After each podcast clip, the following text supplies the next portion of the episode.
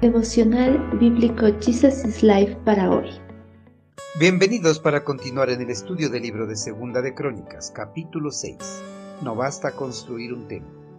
Salomón, de pie ante el altar del Señor y frente a toda la comunidad de Israel, levantó las manos en oración. Oró así. Escucha mi oración y mi súplica. Oh Señor mi Dios, oye el clamor y la oración que tu siervo te eleva que día y noche tus ojos estén sobre este templo, este lugar del cual tú has dicho que allí pondrías tu nombre. Oh Dios mío, que tus ojos estén abiertos y tus oídos estén atentos a todas las oraciones que se eleven a ti en este lugar. Ahora, levántate, oh Señor Dios, y entra en tu lugar de descanso, que tus sacerdotes, oh Señor Dios, se vistan de salvación, que tus leales servidores se alegren en tu bondad. Salomón, luego de expresar palabras de bendición para su pueblo, se dirigió al altar del Señor que se encontraba en el gran atrio exterior que rodeaba el complejo del templo. Se puso de pie en la parte superior de ella para que el pueblo lo pudiera ver y escuchar cuando orare por el templo al Señor. Una vez en el atrio, el monarca se arrodilló frente a toda la comunidad de Israel y levantó las manos hacia el cielo para iniciar su oración de dedicación del templo.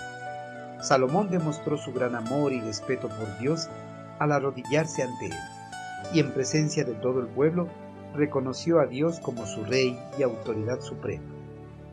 Las palabras de oración y clamor que pronunció el monarca no fueron palabras vacías, fueron palabras que salieron desde lo más íntimo de su ser.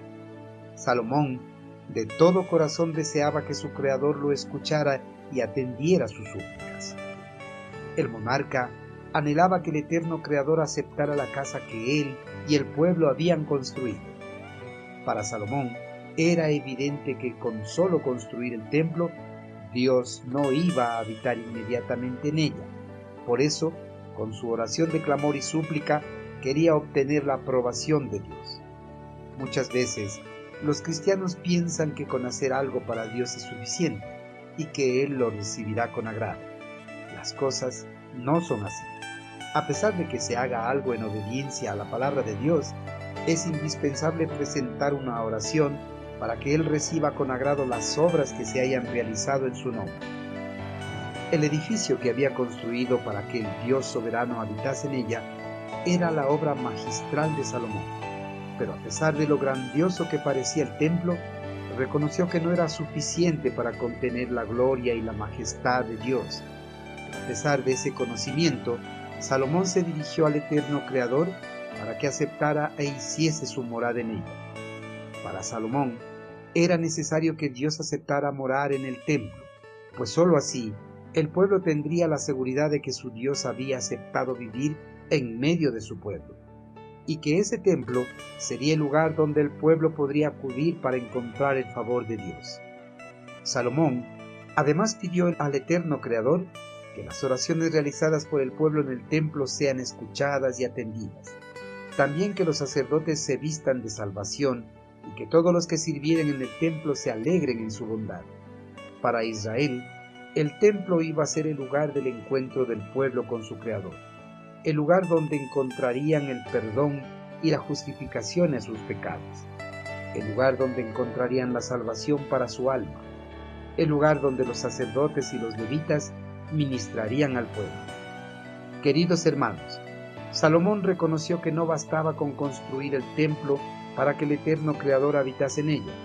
Por eso, de rodillas con manos levantadas al cielo, en oración sincera, entregó el templo a Dios para que habitase en él. Es un tremendo error pensar que con solo construir un templo, una casa para adorar y glorificar a Dios, Él se va a manifestar inmediatamente en ese lugar.